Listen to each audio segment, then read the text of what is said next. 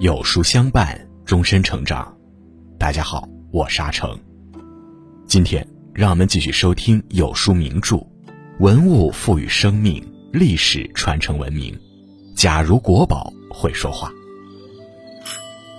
你有一条来自国宝的留言，请注意查收。四川地区出土了许多汉代说唱陶俑，他们大多神情幽默，动作滑稽。让人一眼看去便心生欢乐。其中东汉时期的击鼓说唱俑塑造技艺极为精妙，被称为汉代第一俑。今天就让我们跟随这位击鼓说唱的老者，聆听千年以前的幽默和欢乐。如果你喜欢今天的分享，不妨在文末右下角点个再看。一，我命由我不由他。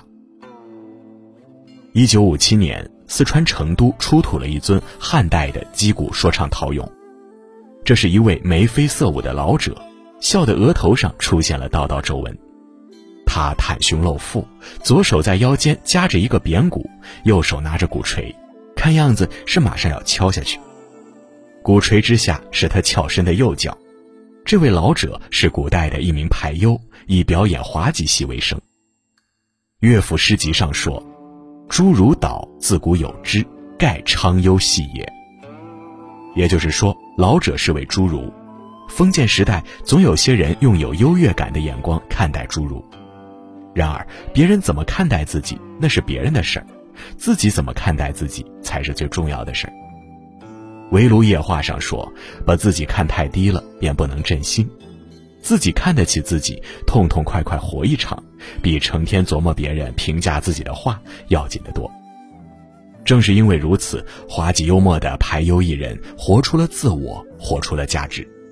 为此，司马迁专门在《史记滑稽列传》中为他们列传，其中幽瞻、幽梦两位滑稽大家就是集幽默与智慧于一身的人。秦始皇时，有一天宫中宴请。大雨倾盆，殿阶下的卫士在雨中瑟瑟发抖。幽瞻见了，对卫士们说：“如果你们想要休息，我叫你们的时候要答应我。”过了一会儿，宫殿内的祝酒声渐渐低了下去。幽瞻于是大声喊道：“卫士！”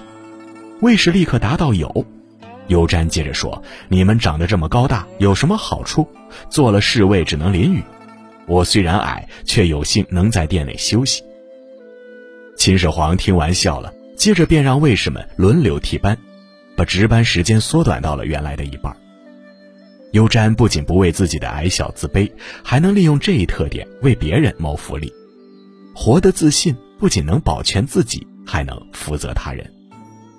幽梦比幽瞻，其幽默和智慧又更胜一筹。楚庄王特别喜欢一匹马，好吃好喝伺候着，绫罗绸缎披挂着。谁知这马生病死了，伤心的楚庄王让大臣按大夫的葬礼规格来安葬这匹马，大臣们觉得难以接受，纷纷劝谏。庄王火了，下令再有敢为葬马的事情进谏的，即可处死。幽梦听说后，一把鼻涕一把泪的哭进了宫殿大门。庄王吓了一跳，忙问他为什么这么伤心。幽梦边哭边说。此马是大王的心爱之物，当然应该厚葬。我泱泱大国要什么没有？怎么能用大夫的规格安葬他呢？岂不是太薄待他了？我认为应该用君王的规格来安葬他。庄王这才明白自己确实是过分了，忙问：“那怎么办呢？”幽梦说：“土灶做外果，铜锅做棺材，姜枣来调味，稻草做祭品。”火光做衣服，把它埋葬在人们的肠胃里，也就是说，把马吃了。庄王同意了，还告诫大臣不可传扬之前的打算。这样的诙谐暗藏着不一般的智慧。不过，有些人把幽默理解歪了，对别人大肆挖苦打压，还以为自己风趣幽默呢。二，讽刺挖苦假诙谐。汉武帝时的东方朔口才不错，也很有政治抱负。关于他的幽默故事真是多了去了。晚年的汉武帝痴迷长生不老，有一次有方士献给他一坛仙酒，说是喝了能万年不老。汉武帝心花怒放，没舍得喝，先好好珍藏着。没想到东方朔不知怎么得到了消息，找了个机会把这坛酒偷偷喝光了。汉武帝知道后龙颜大怒，要力斩东方朔。被捆成粽子的东方朔却哈哈大笑。汉武帝问他：“死到临头了，笑什么呢？”东方朔说：“方士不是说喝了那坛酒能成为不死之身吗？如果真是这样，那就杀不死我。如果我死了，这酒就不是仙酒。人哪有不死的？如果皇上为了假酒把我杀了，不是让天下人笑话吗？”汉武帝觉得很有道理，就放了东方朔。这么看来，东方朔不仅幽默，还心怀设计。但汉武帝却一直不肯重用他，这是为什么？原来东方朔的幽默并不像幽瞻、幽梦两位那样永远善良正义。东方朔对比自己地位低的人，常常抱着戏耍歧视的态度。东方朔为了汉武帝尽快召见自己，故意吓唬给汉武帝养马的侏儒，还打压他们。皇帝说：“你们既不能种田，又不能打仗，更没有治国才华，要杀掉你们呢，还不赶紧求情去？”被他戏弄的侏儒们听了，便跑去向汉武帝求情。汉武帝赶紧把东方朔叫来，问他：“你吓唬人家干嘛？”东方朔却笑嘻嘻地说：“小臣身高九尺，侏儒身高三尺，我们的俸禄却一样多，他们快撑死了，小臣快饿死了。”这不仅歧视侏儒的身高，还否定了他们的价值。事实上，人所受到的尊重从来不由外表决定，而由人的价值决定。东方朔不仅不尊重别人，也太高看自己，吹嘘自己目若悬珠，齿若边贝，勇若梦奔，节若庆忌，廉若鲍书，信若尾生。汉武帝一开始确实被他忽悠了，但后来发现他并没有杰出的政治才干。也没有仁爱之心，所以最终没有重用他。尽管东方朔以其高超的幽默语言被称为滑稽之雄，但司马迁并未把他列入滑稽列传。《诗经》有言：“有匪君子，如金如锡，如圭如璧，宽兮绰兮，依重教兮，善戏谑兮，不畏虐兮。”真正的幽默是血而不虐，是诙谐而不伤害他人。这才是君子如玉。如果东方朔能晚出生一千年，与苏轼相识，他或许会发现文采出众的幽默大家其实是另一番样子。三，幽默旷达真君子。苏轼也许不一定和东方朔很投机，倒是很可能和那位击鼓说唱的老人成为好朋友。苏轼是个平易近人的智者。上可陪玉皇大帝，下可陪悲田院乞儿。不仅如此，他还特别幽默。四十多岁时，他因乌台诗案被贬黄州，成为无权的罪官。闲极无聊时，他便找人讲故事给他听，还特别爱听鬼故事。人家说哪里有鬼，也没有鬼故事讲给你听。他死皮赖脸求着人家，编一个也可以吗？结果鬼故事没听到，人家倒是被他乐得哈哈大笑。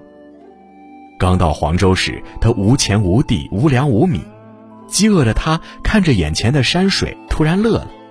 长江绕郭知鱼美，好竹连山绝笋香。这不是有现成的吃食吗？还愁什么呢？接着又来了一句：只残无补丝毫事，尚费官家压酒囊。那时的他没有薪水，只能领取少量的粮食和陈酒，但他觉得赚了便宜，毕竟自己啥事儿不干，还破费官府的酒钱。他不仅幽默自己，也常常幽别人一默。熙宁八年，即一零七五年，苏轼给挚友文同寄了两首小诗，其中一首叫《云当谷》。云当谷中长满竹子，在那里做太守的文同，是一位以墨竹闻名的画家。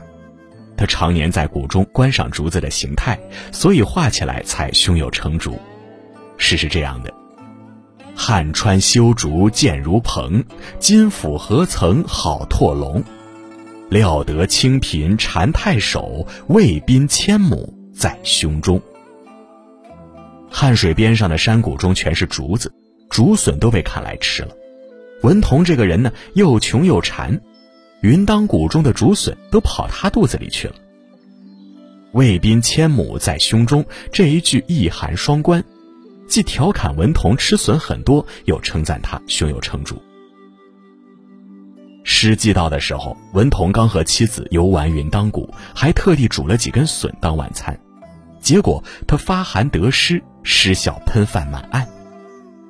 苏轼的幽默既是对生活的热爱，也是超脱困难的旷达。对他来说，半生已过，与其郁闷，不如幽默。真正的幽默不是讽刺挖苦，而是看透了世态炎凉之后，仍能拥抱生活。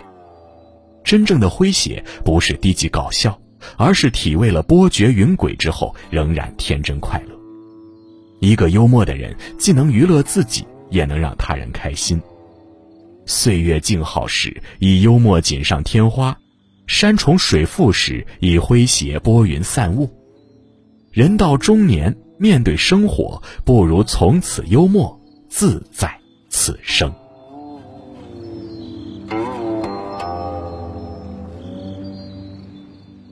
好了，今天的文章就跟大家分享到这里。喜欢名著栏目，记得在文末点亮再看，我们会更有动力给大家带来优质内容。走过半生，我们才懂得，终要到好书中寻找真谛。今天有书君有一份超级福利免费送，一生必听的三十本经典好书，不做任务不发圈，直接免费领取，还能分享给家人，让人生更丰盈。扫码加微信，立即领取好书吧。另外，长按扫描文末二维码，在有书公众号菜单免费领取五十二本好书，每天有主播读给你听哦。或者下载有书 APP，海量必读好书免费畅听，还会空降大咖免费直播，更多精彩内容等您随心挑选。文物赋予生命，历史传承文明。假如国宝会说话系列正在连载中，明天我们一起来听昭陵六骏的故事。我是阿成，我在山东烟台。向你问好。